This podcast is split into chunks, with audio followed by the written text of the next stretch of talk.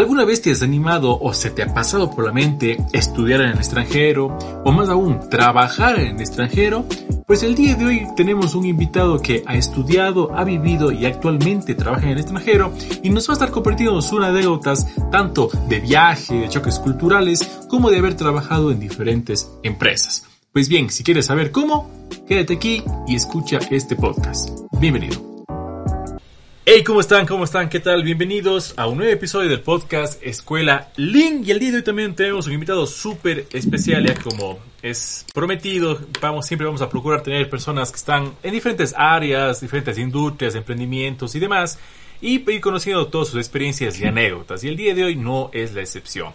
Antes de prestar a mi invitado de manera formal, quería agradecer a todas las personas que han comentado, y de hecho en Instagram hicimos una encuesta de qué, le querían preguntar hoy día al invitado y también vamos a estar despejando unas dudas bien interesantes, sobre todo el tema de, cómo es vivir en el extranjero y cómo es estudiar y demás. Pues bien, el día de hoy nos acompaña Jorge Blanco Iniesta, él es de España, es un muy buen amigo que lo conocemos hace algún tiempo, cuando yo estuve en el exilio, ¿no? en, el, en el extranjero como tal, por el tema de estudios. Y pues cuando nos conocemos hace un tiempo y realmente hemos hecho una amistad bastante interesante, ¿no? Y él también está, también está en el exilio, ¿no? También en otro país, también está eh, por temas laborales y vamos a conversar con él. ¿Qué tal, Jorge? Bienvenido, ¿cómo estás? Buenas, encantado, ¿qué tal? Gracias por la presentación. Pues eh, nada, muy bien. Eh, como, como tú bien dices, yo también estoy aquí en el exilio, digamos. y, y, nada, muy buenos tiempos que acuerdo de cuando estuvimos haciendo el máster. Y, muy bien, aquí en la República Checa llevo ya un año, bueno, desde junio de 2019, o sea, el tiempo pasa volando. Y, aquí estamos trabajando. Genial, Jorge. De hecho, Jorge, eh, como comenta, estudió conmigo en el máster, se ha ido también en el tema de procesos como tal, entonces siempre es interesante conversar con alguien que está eh, metido en este mundo y sobre todo con alguien que está también en el extranjero, ¿no? Para cotejar un poco con las empresas, con las redes que estamos acá en, en Latinoamérica sobre todo.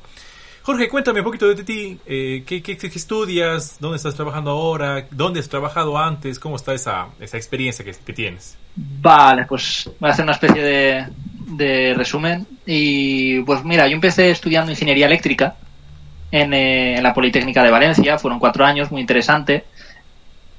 Y durante el último año de la carrera me fui de, Erasmus aquí a la República Checa, precisamente, y me gustó mucho el país, pero bueno, después del último año de la carrera, al acabar el Erasmus, pues tuve que volver a Valencia, presentar el proyecto final de carrera, que fue sobre energía solar.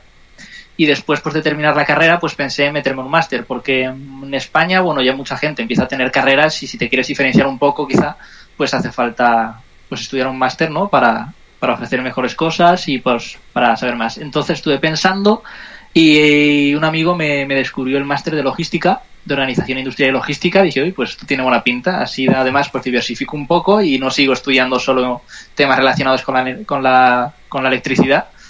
Y nada, me metí en el, en el máster donde nos enseñaron cosas relacionadas con el lean manufacturing, la organización industrial. Muy interesante, me, me gustó mucho, la verdad. Creo que me gustó más que, me gusta más que la carrera en realidad. Y bueno, como a mí siempre me ha gustado un poquito la aventura y descubrir nuevas tierras y nuevas cosas, pues eh, también descubrí que durante el máster, pues también había la oportunidad de irse fuera de, fuera de España. Y en este caso, pues eh, elegí, elegí Taiwán y la segunda parte del, del máster, bueno, el último, el último semestre lo hice en Taiwán.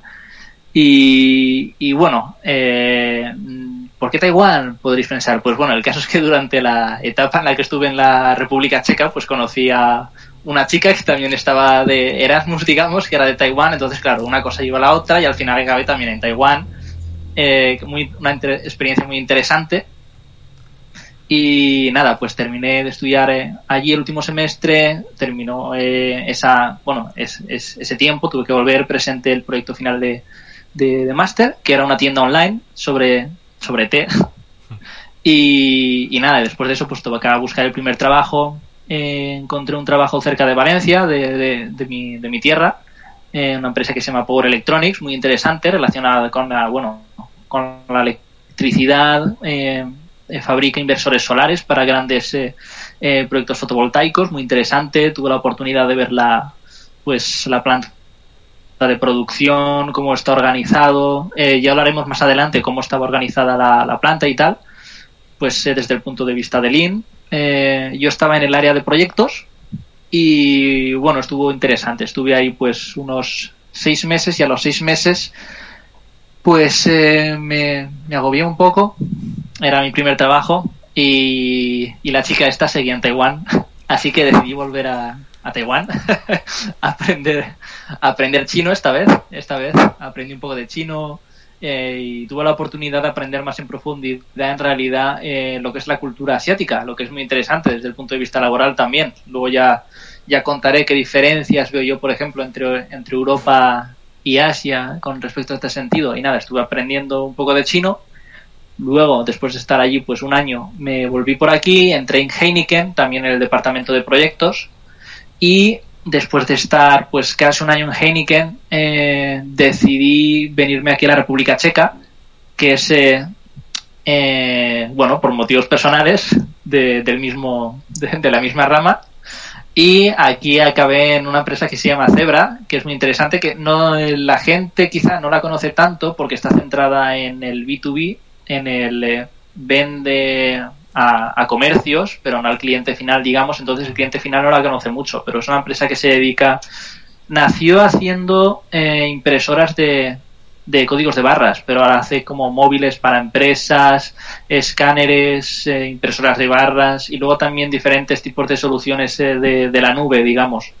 es una empresa tecnológica grande estadounidense que lleva 50 años en el mercado y aquí estoy trabajando de soporte técnico y muy interesante también. Te da la oportunidad de, bueno, de tocar diferentes departamentos. Yo ahora mismo estoy ayudando con los clientes de España, del Reino Unido y de Estados Unidos y da la oportunidad de conocer mucha gente y aprender cosas nuevas. Y aquí estamos ahora. Genial, Jorge. Sí, justo. Me había olvidado que habías trabajado en Heineken también, que me parece que era Creo que alguna, vez, alguna vez conversábamos que tenía cerveza eh, gratis, ¿no? Todos los sí, sí, me llegaba la cervecita, eso. Pero sin, alcohol, ¿no? Con, y sin, en el, eh, pero en el trabajo sí que es verdad que eh, daban cerveza sin. O sea, tú podías estarte en el trabajo y tomarte una cerveza sin alcohol, claro, pero, pero se daba, era interesante. Sí, sí, justo, me había olvidado que habías pasado por ahí. Genial, Jorge. Eh, creo que eh, es interesante siempre conversar con alguien que está en empresas, como dices, Heineken. Creo que todo el mundo conoce Heineken ¿no? y sabe lo que está atrás. La parte solar, que es súper interesante por el tipo de las energías. Y ahora que estás en Zebra, justo yo cuando presentaba el, que iba a grabar contigo, eh, comentaba ¿no? que es el código de barras, ¿no? Porque aquí siempre es, bueno, típico aquí, por lo menos en, Ecuador, cuando vamos a comprar, dice, venda, quiero comprar una Zebra, ¿no? O sea, una impresora, se dice así, quiero comprar una impresora Zebra y es justo la de la, es la de códigos de barra. Ah, o sea, se conoce por ahí, se conoce bien también por ahí. Sí, pero se conoce a la impresora como Zebra. O sea, le decimos Zebra a ese, a ese tipo de impresora. Porque ah, ok, ok, ok. Exacto. Entonces, eh, bueno, yo también cuando ya me contaste, yo desconocía también que la empresa se llama Zebra. Pues, o sea, era, era, era interesante ese aspecto. Entonces, yo creo que eh, supe, eh, tu experiencia es súper interesante ese, ese punto. Y, y ahora también has comentado que que Zebra había empezado con estos temas de, de Lean Manufacturing como tal, está implementando y había empezado a trabajar esos aspectos. Y de hecho uno de los objetivos de este podcast es difundir ¿no? esos temas, eh, ir comprando cómo están ellos eh, ya con experiencia que estuvimos allá. Eh, si no recuerdas, más no recuerdas, visitamos la fábrica de, de, Picolinos, no sé si te acuerdas de la fábrica de calzado alguna vez. Y ellos tenían muy bien montado todo el tema de Lean y demás, entonces siempre sí, buscamos... Muy buena experiencia, ahí se, Exacto, siempre eh, intentamos, yo lo que intento es más o menos cotejar, ¿no? Cómo está allá y cómo está aquí, ¿no? Ese tema del link, ¿no? Sí, es muy interesante porque en, Zebra, que yo ahora mismo estoy de soporte técnico aquí, y digamos que ahora mismo aquí en Europa no, no es una planta de producción como tal, también están intentando introducir lo que es la filosofía Lean y la filosofía Kaizen, aunque eh, aquí mismo no se esté produciendo, no es una planta de producción. O sea, es el tema de Lean, Lean Office, eh, y estos conceptos se pueden aplicar no solo a planta de producción, sino a, temas de, oficina también y de eh, mejora continua, digamos. No es algo que está solo eh, destinado a una planta de producción. Exacto, y justo quería ir a eso.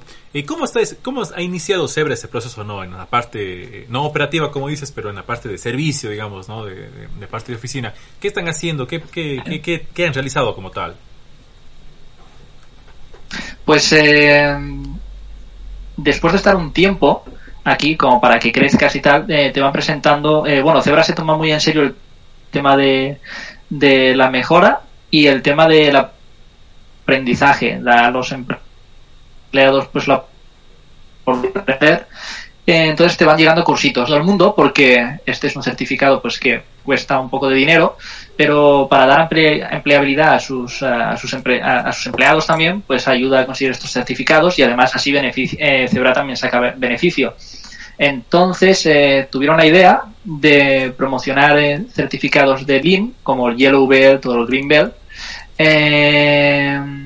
intenta, promueve que tú intentes hacer un proyecto para aplicar lo que has aprendido dentro de la empresa y así eh, Zebra pues puede sacar eh, cosas muy interesantes que, es que eh, sus empleados se formen que tengan el concepto de Lean, de Kaizen, de mejora continua, consigan eh, un ahorro de dinero tangible y real en un proyecto, en proyectos reales. Entonces, por ejemplo, en mi caso, mm, pues como acabamos de empezar, nos han dado el, nos han me han ayudado a mí y a una eh, gente cercana a mí, eh, pues el Yellow Belt, que es el primero, después viene el Green Belt, y este está centrado pues en, Kaizen y en mejoras más rápidas. Entonces, eh, pues enseñan a que te fijes en lo que te rodea, a pensar desde el punto de vista de procesos, por ejemplo, el proceso con el cliente final. Entonces, eh, puede ir orientado a mejorar. Entonces, se intenta a estos procesos y cuanto además se aplica a esos procesos a, cuando nos equivocamos para saber cuánto dinero se invierte en, en, esa pérdida de tiempo y luego también en el exceso de movimientos. Entonces, va más orientado por ahí. Pero, por ejemplo, no solo eso, eh, también en la medida de esfuerzos para que no sea tan caótico, la, no sea tan caótica la cosa. Genial. Sí, justo me parece interesante el, enfoque que están, que... están, que están dándole en, el tema Lean. Y como dices, algo también que intento siempre, digamos, eh, contar y decir es que el Lean ya no es tan solo en la parte industrial, ¿no? O en el proceso, en la fábrica, sino también está en la parte de, servicios, ¿no? En la parte de servicios, en la parte de salud también hay full ejemplos, en la parte de educación como tal, es súper chévere lo que, lo que están haciendo. ¿Y cómo, o sea, ¿Y cómo han tomado, digamos, la gente ahí el, tema Lean? O sea, ¿les ha gustado? ¿Les ha parecido aburrido? ¿Están bien involucradas las personas? Pues, por ejemplo, de mi equipo, que somos seis, el, pues poco a poco, pues, eh, como siempre, eh, los managers, digamos, y la gente con un poquito de más poder se tiene que involucrar para que realmente estas cosas tengan un poquito más de éxito. Entonces cuesta un poquito, pero se lo toma la gente bien porque te certifican. Entonces, digamos, a la vez que la empresa eh, intenta conseguir un beneficio, es una situación de eh, win-win, como se diría. Es como, vale, nosotros buscamos un beneficio para nosotros, un ahorro de dinero, pero también te certificamos, te damos empleabilidad en un certificado global. Entonces, eh, digamos que se toma bien por eso.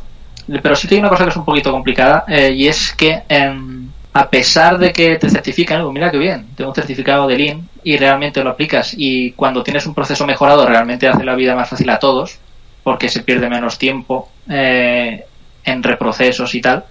Eh, a veces es difícil encontrar tiempo para mejorar esas cosas porque yo ya estoy con mi trabajo, yo ya tengo mi yo, yo ya tengo mis cosas que hacer, estoy ocupado con mis propias cosas, entonces encontrar tiempo a hacer este proyecto pues eh, cuesta trabajo. Y eso es, un eso es una de las cosas que cuesta un poquito más. La gente es como, qué bien, qué guay, pero luego cuando hay que hacer el proyecto es como, uff, eh, ¿sabes? Hay que sacar tiempo debajo de las piedras y, y tú ya tienes tu trabajo y te están pagando por tu trabajo. Entonces eso es lo que cuesta un poquito. Eh, motivar a que la gente haga ese proyecto cuando realmente no lo necesitas. Y eso es lo que me está costando a mí personalmente, en realidad. Tengo la oportunidad de tener la certificación y tal, eh, incluso un mini premio que sí, dan un mini premio también y tal pero pero como no es una obligación digamos mi obligación aquí está mi trabajo sino que es una cosita además pues encontrarte entonces siempre vas procrastinando procrastinando entonces una idea muy buena que tenía para mejorar eh, un proceso que si me hubiera puesto con esta cosa, pues digamos, por ejemplo, desde el, desde el principio lo podría haber tenido terminado en un mes, pues como no hay ningún deadline, ni ningún, ni, ni nadie poniéndote presión ahí, pues llevan dos meses y todavía estoy con ello. Entonces, entonces de, por ejemplo, imagínate tú que hay de repente en este batch de gente, hay como 50 personas a las que las, apuntado, las han apuntado para tener esta certificación, pues a lo mejor de estas 30 personas, solo 15 han presentado un proyecto. El resto todavía están ahí como, ah, tengo que hacer esto, ¿sabes? Porque ya tenemos el trabajo. Entonces eso es lo que más cuesta, motivar a la gente a realmente meterse a hacer estos proyectos que en realidad tú estás ayudando la vida. Hay que hay que, hay, hay, que tener tiempo. Entonces, por ejemplo, tampoco puedes tener a trabajadores muy con una carga de trabajo muy grande porque si no, no tienen tiempo para, para mejorar. Que yo creo que es una de las cosas que pasa a veces en las empresas. Se quiere que los empleados y tal, todos mejoran en, y presenten propuestas de mejora, pero cuando tienes a la gente muy ocupada en algo, pues a veces dices, yo termino con mis cosas y ya que mejore las cosas su tía. Entonces, entre tiempo y ganas para, para, para, para aplicar estos proyectos de mejora. Sí, justo es, es importante lo que dice Jorge, porque yo creo que en cualquier proceso de mejora, no, no sé, que vas a implementar rizos, temas de seguridad, que vas a tener temas de calidad o temas de link y demás. Al final, eh, la gente es realmente la que. Eh, el cambio de cultura va por la gente. Y aunque, no, bueno, me parece bien que eh, por lo menos Zebra ya ha, comenzado, ¿no? Y de hecho es un primer intento y, habrá cosas que ir corrigiendo en el camino, habrá cosas que ir mejorando. como tal, entonces yo creo que al final están bien caminados, ¿no? Al final, digamos, son como que la, la primera promoción, digamos, de, gente que se está capacitando ya, ya en sus temas. Sí, es, es, una, es, una muy buena, es una muy buena idea, de hecho, sí, sí. De hecho, pues eh, sí, y realmente ya, ya, han, ya, han, ya han habido proyectos terminados, no, es la primera vez que se hace y realmente se habrá ahorrado dinero con estas cosas. Así que es una, es una muy buena idea, pero eh, no hay, está el departamento de Lean, que ya lo está, pero al final eh, para mejorar algo y para mejorar procesos hace falta que la gente que no está en el departamento de Lean también se involucre. Y yo creo que eso es de las cosas más complicadas, que la gente que no está en el departamento de Lean, a las que no le pagan por hacer eh, mejora de procesos, se involucre y piense en mejorar procesos. Porque al final sí que es verdad que un proceso mejorado beneficia a todos, pero hay que intentar eh, hacer que todos lo veamos para hacer ese, ese, ese mini esfuerzo que luego al final se traduce en una reducción de esfuerzo. Exacto, sí, justo, buen punto lo que tocas. Yo creo que eh, es poco a poco el cambio de cultura, la, idea es que la gente participe full en ese tipo de, proyectos como tal. Y de hecho hay un estudio, no me acuerdo cuál es el porcentaje, pero eh, de hecho el 90% de los problemas que hay en las fábricas deben ser resueltos por los problemas la gente que está en el día a día, digamos. Más que por el mega departamento que esté de link y que no, está, no ve lo que pasa en el... Perfecto, 100%, 100 de acuerdo en eso, sí, sí. Entonces, ese es el, un punto que a veces no se, no se lo ve. Y de las, bueno, saliendo un poco de, de Zebra como tal, que está en este proceso, y de las otras empresas donde has trabajado, porque uno dice Heineken, se imagina que Heineken es una empresa que está hiper, mega estructurada y tiene todas las, las de ley y demás. ¿Viste uno de estos, de esos temas, pues de Lean, de Kaizen, se nombraba o, o está medio tácitamente ya todo ahí? Pues fíjate, Fíjate, no está. Heineken no está tan estructurada como cabría de esperar. es muy grande, porque se bebe mucho en el mundo.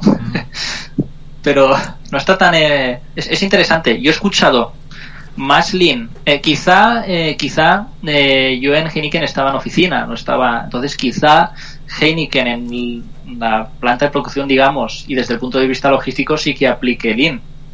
O lo aplique de una manera más más, eh, más real, pero al menos en la oficina no se hablaba de Lean, porque es diferente.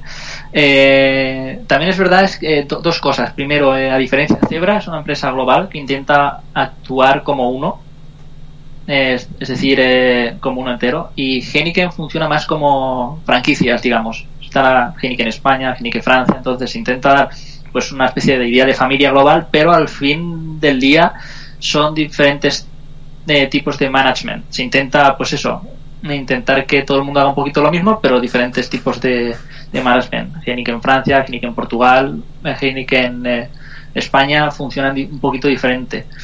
Y luego también es verdad que tiene algo que ver con la creatividad de los anuncios o desde el punto de vista de marketing no escuché mucho o prácticamente nada desde el punto de vista de, de Lean y así como Zebra a pesar de que también estoy en una oficina, sí que se introduce este concepto, que es bastante novedoso, porque yo creo que siempre se ha pensado desde el punto de vista de Lean, desde el punto de vista de, pues eso, de producción, pero ahora desde el punto de vista de oficinas y de, oficina, pues quizá Heineken todavía no ha pensado en introducirlo en las oficinas, este, esta idea de concepto de mejora continua, desde mi punto de vista. Genial, interesante eso, porque yo creo que, o sea, también algo que siempre intento hacer es que esos conceptos que muchas veces son utilizados por empresas, uno dice grandes, ¿no? Que están estructuradas, tienen sus departamentos, tienen la gente. También hay como aterrizarle a las pymes, ¿no? Que creo que es el, el líder porque son la mayoría, que son los que deben trabajar. y, y, justo hablando de, de, una pyme como tal, alguna vez me contaste que ya que en, cambio cuando estabas en, en, Taiwán, habías tenido una experiencia medio laboral pequeñita por ahí, una empresa que fabricaba eh, elementos ah, plásticos, sí. ¿no? Qué interesante, sí, sí, se me había olvidado. Buen, eh, qué buen punto por recordarlo. Oye, pues eh, sí, justo la, la, la empresa, eh, bueno, el tío de mi, de mi exnovia, bueno, de mi exnovia, ahora ya de, de la taiwanesa, eh, pues tenía una fábrica de, tiene una fábrica de conos de plástico que vende y exporta conos a Estados Unidos, a Australia y, y son, digamos, conos de plástico de, de más alta calidad y tal. Pero eh, porque eso también me lo contó me lo contó su tío es interesante los conos y estas cosas que fabrican las venden las hacen el targeting solo a Estados Unidos y a países que estén dispuestos a pagar un poquito más porque Europa o al menos en países como España si alguien va a contar, comprar conos de plástico compra los más baratos y punto. Da igual los peores los más baratos. Y en Estados Unidos pues quizá compra un poquito más caro las cosas. Y bueno el caso. Eh, la fábrica esta pues estaba un, eh, una vez me invitó, como estaba pasando allí las navidades, las, navidades, las navidades taiwanesas, que es eh, el calendario lunar, interesante, pues fuimos a la casa de su familia y nos invitaron a ir a, a la fábrica para verla. Y de hecho me dieron la oportunidad de estar trabajando como un trabajador más ahí pegando pegatinas porque en esta fábrica lo que hacen es eh, primero el, el, plástico en sí, pues se traen como sacos de mini bolitas de plástico y bueno, hacen, tienen ahí unas unas máquinas gigantes para hacer eh, moldes, funcionan a presión, no me acuerdo cómo se llamaban. Eh, bueno, tienen sí, máquinas de inyección, de inyección de plástico bien grandes y después, pues algunas eh, piezas, pues ya están listas, pero a otras hay que poner una pegatinita reflectante y tal, y estuve ayudando con eso. Y sí que es verdad que era un poquito caótica esta empresa. Eh, me sorprende que o sea, le va bien, porque tiene mucha demanda, pero en lo que es la fábrica en en Taiwán, eh, un o sea, eh, muy desestructurada por dentro. Y desde o sea, una máquina aquí, otra ya poco espacio. Ahí, por ejemplo, el Lean le vendría muy bien. De hecho, se lo, dijo a, se lo dije a Ani entonces. Un poquito de, Sí, es, es, una, es una fábrica antigua, es una fábrica chapada pues a la antigua, con un estilo un poquito tradicional, es una empresa así un poquito familiar. Y yo creo que se perdía, un, tienen trabajadores que pegan pegatinas muy rápido, pero yo creo que, pero yo creo que se pierde, tienen el espacio un poquito mal organizado. Eh, desde el punto de, de seguridad, pues no está, no está mal, pero se podría mejorar un poquito. Y y sí, aquí se, se podía, no, no, tenían nada de Lean, básicamente, en esta empresa. Y era una empresa donde estaría bien meterlo un poquito para que mejore un poquito la eficiencia de, de todo. Sí, justo, bueno, me imaginaría, ¿no? Que es el, caos que, que, está ahí. Y, y, justo, y ahora que ya empezamos en Taiwán, eh, y justo comentabas, cuando te presentabas, el, el hecho de que ha estado viviendo en algunos países por tema de estudios, por tema de trabajo y demás. Eh, yo entiendo, digamos, que eh, en Europa hay, hay, mucha más facilidad de moverse, ¿no? O sea, es, es bastante normal por los programas de, de Erasmus y demás que existen, ¿no? Y de hecho, alguien me preguntaba en el, en el Instagram si debo ser muy inteligente para irme de intercambio. Entonces, ¿cómo? ¿Qué va? es como, como, como Here is the example. ¿Cómo es ese, ese, ese, no, eh, ese, eh, trámite, digamos? O sea, ¿cómo es el, el, el La verdad es que en, en, Europa la verdad es que está muy bien montado y estaría muy bien que en América Latina algún día se monte de la misma manera una especie de alianza de países para todos somos eh, vecinos, ¿no? Estaría entonces eso la verdad es que Europa está muy bien creo que en los 80 se introduce, no estoy muy seguro, es la idea del Erasmus, que es para que nos conozcamos todos los países mejor. En Europa siempre hemos estado de guerras, así que es una muy buena idea para conocer culturas diferentes. Y el caso es que en, España es bastante fácil irse de Erasmus. Por ejemplo, cuando yo estaba estudiando la carrera, pues yo me quería ir a la República Checa y mi universidad, la Politécnica de Valencia, pues hace varias cooperaciones con diferentes universidades de Europa. Entonces, si yo me quiero ir a, la República Checa, pues a lo mejor solo hay una universidad con la que hace una cooperación y solo hay tres plazas. Pero si no puedo ir a la República Checa, pues miro en Francia. Y si no, miro en, en Alemania. Entonces, a lo mejor sí que es difícil conseguir exactamente el lugar exacto donde tú quieres estar y aquí, pues a lo mejor sí que te toca competir con alguien, pero al, fin, al final no hay tanta gente que quiera hacer intercambio. Entonces, en mi clase, por ejemplo, éramos 100 personas, al final de la promoción de ese año, pues pon tú que seríamos 200 y en el cuarto, y a lo mejor habían, pues, eh, contando todos los países de Europa y todas las posibles opciones de Portugal, Italia, Francia, Alemania, pues tú pon que habrán pues casi 80 y no se va a 80, 80 personas de Erasmus. El que se quiere ir de Erasmus al final se va de Erasmus. Puede que no consigas el sitio que tú quieres, pero sí que te puedes ir de Erasmus. Y es una experiencia que la verdad te, te, te aporta mucho. Conoces, sales de tu zona de confort, conoces cosas nuevas, gente nueva, maneras de actuar diferente, universidades diferentes. Eh, te abre un poquito la mente, está muy interesante. Y, luego además la Unión Europea pues da unas ayudas. Entonces a lo mejor sí que si te quieres pasar el año entero, pues sí que te hace falta un poquito de ayuda de, tus padres o de, o de alguien. Pero si te quieres ir solo un semestre, eh, pues y no te, no te y no viajas mucho, sino que te dedicas a estar en el país, y en la otra universidad del otro país y ya, pues sí que puedes estar con la ayuda que, con la ayuda que dan. Aunque bueno, eso depende un poquito, porque en la República Checa entonces sí que era barata, pero si me hubiera ido, por ejemplo, a Viena, a Austria, la ayuda es un poquito más grande, pero no tanto en comparación con el coste de vida de Austria. Entonces, eh, hay unos países a los que es mejor irse si tienes menos recursos que a otros. Entonces, yo, por ejemplo, para Praga, eh, habían tres, habían dos, eh, dos plazas. No, perdón, para, eh, y éramos tres personas. Yo me pude quedar con una de las con una de las plazas, otra persona también y la otra no. Así que la otra persona pues se buscó un destino en otro sitio y acabó yéndose a Viena.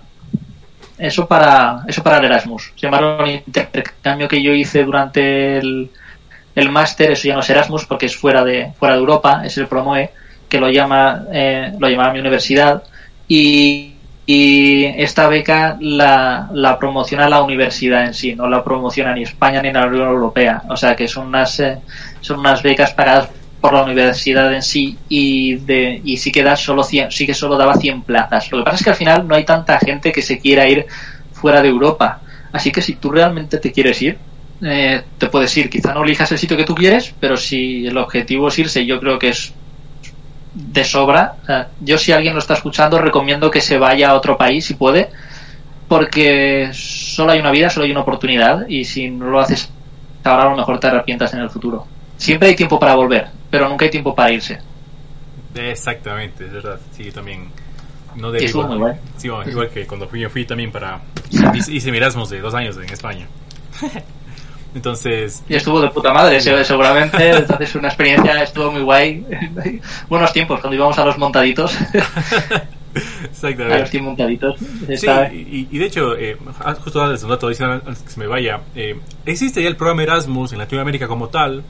Eh, no es tan difundido como tal y está vinculado más a las universidades. Y yo he visto, por en, en mi caso, en universidad acá en Ecuador, veo que tiene convenios con Francia. Entonces, igual, los que estén escuchando esto, eh, averigüen, porque a veces no se sabe, ¿no? Averigüen qué programa hay, porque sí hay programas de intercambio y que les directamente es para irse a Europa como tal. Y, y son becas mucho más grandes. Eh, hablamos de manutenciones de mil dólares al mes, mil doscientos dólares al mes, por el tema de distancia, por el tema de... Son, son, mucho más grandes los que daban, recuerdo, en, en Erasmus. Y, y a Taiwán, ¿Cómo es ese choque cultural, digamos, occidente-oriente en este, por allá? ahí, sí que estuvo más, más interesante porque al final en la República Checa pues si te vas a pues al final digamos sigue siendo occidente no entonces pero te vas allí a Taiwán y es otro mundo es como irse a, eh, para mí es como irme a Marte Entonces está muy, si te gustan los, eh, las diferencias culturales y tal, está pero guay, porque es todo muy diferente, pero muy muy diferente. Pero fíjate, una de las cosas que a mí eh, me chocó fue el, calor, porque Taiwán está es una zona muy calurosa y húmeda, que al final me encantó, pero nada más salir del aeropuerto la primera vez, dije, hostia, fue un, un, abrazo de humedad y de calor. y claro, como estoy aquí, pues... Y luego, aparte de eso, pues eh, un montón de scooters, se comen mercadillos fuera, que eso aquí en Europa, ¿no? Entonces a mí eso me encantaba. Eh, yo podía comer, o sea, desayunar, comer, cenar, sin gastarme más de 6, 7 euros, dólares al día. Y una cosa muy interesante allí, que es que aquí, aquí en Europa tú no puedes estar siempre comiendo fuera porque es caro, te arruinas, la gente cocina. Eh, me arruinaría si estuviera siempre comiendo restaurantes. Porque que además, porque como no hay tenderetes, no hay tiendecitas ni puestos callejeros, es o vas a comer a un restaurante o no, o, no comes fuera, o te vas a McDonald's. Allí en Taiwán, no, no sé en Ecuador, pero en Taiwán hay un montón de, de puestos de comida callejera, de sitios más baratos. Eh, venden biendang. El biendang es, eh, es algo parecido así a lo japonés, como una cajita de, de, cartón que tiene tres compartimentos para las verduras y uno para el arroz con carne o el pescado y eso baratísimo. Y entonces los taiwaneses siempre comen eso. Entonces, por ejemplo, Annie, em, la chica esta de Taiwán, pues eh, eh, cuando se vino a Europa no sabía cocinarse ni un huevo. Porque nunca le había hecho, nunca le había hecho falta, siempre siempre comía afuera. Eh, fíjate que en su, en su dormitorio, en su residencia de estudiantes, estaba viviendo pues ahí a la, la universidad, en la, la, residencia esta tenía como siete plantas. Adivina la cantidad de cocinas que tenía eh, esta residencia? Di, un número. De, del 1 al 5, 0. Del 1. casi que estás cerca. Tenía una cocina para todo el bloque. Una cocina para siete plantas. O sea, no se cocina. Es que no hace falta. Entonces, la, y luego también ahí que como les gusta mucho. Eh, bueno, bueno, trabajar. Eh, no es no sé en Ecuador, pero al menos en España se pierde una hora y media comiendo, que es una pérdida de tiempo desde mi punto de vista. Yo creo que en España tenemos muy malos horarios. Eh, yo, por ejemplo, en Power Electronics eh, teníamos un descanso de hora y media o dos horas para comer. Entonces, claro, en lugar de estarme ocho horas o nueve horas en el trabajo, me estaba diez eh, o once. Es una pérdida de tiempo ya a mitad del día. Entonces, en Taiwán y en Asia es un poquito... la gente no hace sobremesa. La gente, hostia, estoy trabajando, estoy estudiando tal, tengo que comer como rápido me lo quito de encima y continúo con lo que estaba haciendo. Entonces el tema de comer por ahí fuera bandejitas de comida rápidas, que no de comida rápida, sino comida rápida de comer, que es diferente. Entonces pues te lo comes, te lo acabas y continúas. Comes en 10 minutos, 15 te tomas tu cafetito si hace falta y en 20 minutos ya has terminado de comer y tal. Entonces a mí eso me gustaba mucho porque no me quitaba tiempo para hacer otras cosas, estaba muy bueno, estaba accesible en todos lados y esa es de las cosas más diferentes que he visto aquí en Europa. Aquí en Europa eso no hay. Es, eh, es una pérdida de tiempo en cocinar, te lo tienes que planificar el día de antes porque si, porque si no, no te da tiempo a comer el día siguiente, tal. Eso me gustó mucho de por allí. Y así cosas que quizá no me gustaban tanto, pues estaba el tema de... No se entiende tanto qué es el ocio. Por ejemplo, eh, es una isla, hace calor, Sí, justo iba a comentarles eso. Taiwán es una isla, si no se ubica, que está al lado de China, que es la China ah, original. Entonces hay, un, hay un conflicto ahí muy interesante. Sí, que sí, que es muy interesante. Un conflicto político entre los dos, pero es, muy interesante. Pero eh, fíjate, es una isla que está ahí, hace calor. No, no, no, hay piscinas. La gente no entiende lo que es el ocio. Ani me lo decía. Ella sí que está un poquito más europeizada y tal. No desde el, no desde el mal sentido ni desde el buen sentido, sino desde desde un sentido que también entiende lo que es el ocio, porque hay gente que no, no, se entiende lo que es el ocio. O sea, la gente, tienes que estar siempre trabajando, haciendo algo. Entonces eso está muy bien, eh, si te ayuda a conseguir tus sueños y tal, pero es un poquito esclavizante a veces. Entonces es una de las... De hecho, de hecho, alguna vez me comentaste que, eh, pese a que es una isla, la gente no va a la playa. Sí, no, no, no, no, va a la playa, no va casi nada. También es verdad que el calor que hace ahí es brutal. O sea, yo creo que si no te pones eh, crema solar te da cáncer en cinco minutos. pero, pero, pero sí, la gente no sabe nadar. O sea, eh, una cosa que me sorprende a mí es que es una isla y mucha gente no sabe nadar. Entonces ya te das cuenta un poquito de cómo va la cosa. Entonces siempre productivo. Otra de las cosas interesantes que no estamos acostumbrados, como hay tanta competencia y tal, aquí en, al menos en España tú vas a una academia cuando estás estudiando ahí en el instituto en la universidad, eh, sobre todo en el instituto, si te van mal los estudios, porque necesitas ayuda, ¿no? Mm. Ahí en Taiwán es muy diferente. Tú vas a la academia prepararte más para ser mejor que los demás. Entonces, si tú no vas a la academia, vas a sacar peores notas que los demás. Así que tú te tienes que apuntar a la academia para no quedarte atrás. Entonces, ¿qué pasa? Que todo el mundo va a las academias y está eh, la gente, entonces los estudiantes de, de los 12 hasta los 17, 18 años están eh, esclavizados, están por la mañana en, el colegio, en, eh, en el instituto de, de 8 a 5, salen a las 5 y a las 5 se van a la academia a seguir aprendiendo y llegan a, y, llegan a casa a las 9. Entonces están siempre estudiando, hay mucha presión en eso. Entonces está muy guay para vivir pero quizá si imagínate que yo me quedara a vivir en Taiwán y tuviera hijos ahí en Taiwán, eh, a mí al menos, quizá porque no estoy acostumbrado, eh, no me gustaría o lo pasaría mal viendo a mis hijos sufrir tanto durante esa época de instituto. ¿Sabes? Es quizás un poquito.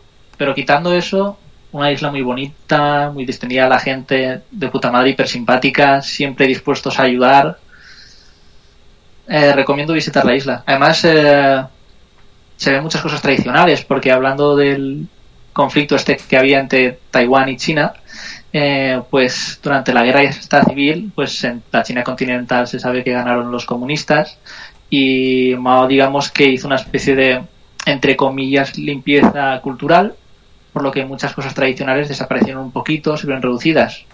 sin embargo, en Taiwán eso no pasó, porque los nacionalistas que se vinieron a Taiwán pues no hicieron esa cosa. Entonces se ven muchos templos taoístas, muchos templos budistas, eh, y eso es muy interesante. Genial, sí, justo me acuerdo que uno, me, contaba, me comentabas algunas cosas muy interesantes, que, que, hay muchos monos, por ejemplo, que están andando por la calle y cosas simpáticas. De, Eso es en, algunas zonas, sí, en, eh, por ejemplo en Taipei no, pero en la universidad de donde yo estaba, en Kaohsiung, que es la ciudad, la segunda ciudad más grande en el sur de la isla, pues está al lado de un mini parque natural, la, la Universidad de San Yat-sen, que es donde estaba yo estudiando chino la segunda vez, y en ese parque ese mini parque natural pues sí que habían sí que habían monos y si te ibas por ahí con tu comida en la mano cuidado que no hubiera un mono cerca porque porque prepárate para la guerra genial no genial eh, Carlos genial Jorge me parece súper bien la experiencia que tienes y sobre todo tienes ese espíritu súper aventurero, ¿no? Y ahora, eh, ¿qué piensas hacer, digamos? Ahora estás en República Checa, ¿piensas volverte a España, irte de nuevo para el Asia? Pues a España seguro que todavía no. Eso te lo puedo decir ya. Eh, todavía, todavía no. Entonces aquí estoy, estoy bien. Cebra, este, este a gusto en Cebra, pero no me importaría volver por Asia otra vez. Así que bueno, ya ya se irán eh, anunciando acontecimientos si pasan o no. bien, genial, Jorge. Pues bien, Jorge, para ir terminando, eh, ¿tú qué le recomiendas a aquellos estudiantes que, que quieren irse a estudiar fuera, ¿no? que ven esa posibilidad, que tienen la, chance, digamos, o tienen por ahí un poco de miedo, un poco de dudas, sobre todo en el tema idioma también, que es algo importante en, la comunicación, ¿no? ¿Qué, qué les que, que, se lance. Mi padre no sabe inglés y aún así también eh, ha viajado un montón por Europa con, la caravana. Eh, y si mi padre sin saber inglés, pero nada de inglés, se las apaña, eh, sabiendo un poquito ya puedes. Así que con respecto al idioma, ningún problema. Además, con las nuevas tecnologías, menos todavía. Traductor de Google, en el caso que haga falta.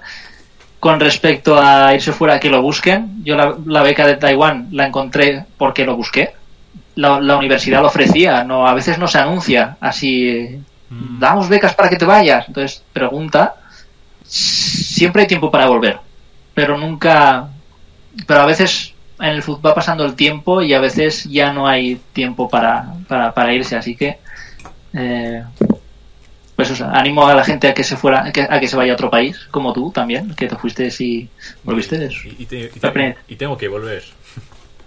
Eso espero, eso espero, estaría muy guay. Te invito a hacer unas cervezas secas. esa frase es genial la que dijiste. La voy a copiar, de hecho. Ese es el. Me parece súper interesante. Bien, Jorge, creo que hemos comenzado temas súper interesantes. Eh, haciendo un mini resumen, Jorge está en el extranjero, está, estudiando, está trabajando en Zebra, está súper bien, está empleando Link. y también tiene su, su bagaje, digamos, de, haber vivido y estudiado en el extranjero, ¿no? Hablando de, él es de España, ¿no? Y ha estado en algunos países y aparte se ha dado algunas vueltas eh, por algunos lugares, ¿no? Sobre todo ese, esos choques culturales, ¿no? En, que es, simpático. Jorge, agradecerte por tu tiempo. Estamos con siete horas de diferencia también, eh, comentarles eso. En, Ecuador con República Checa, me parece interesante que hayas sacado también un poco de tiempo dejando a lado tus actividades y pues agradecerte y realmente ha sido un gusto tenerte por aquí. E igualmente, ha sido, a ver si hacemos otro, otra de estas cuando de las siguientes noticias y muy guay, a ver si nos vemos pronto también. Genial, Jorge. Pues bien, estimadísimos, este ha sido un nuevo episodio del podcast Escuela Link. Recuerden seguirnos en nuestras redes sociales. Este podcast se sube tanto en Spotify como en YouTube en formato de audio.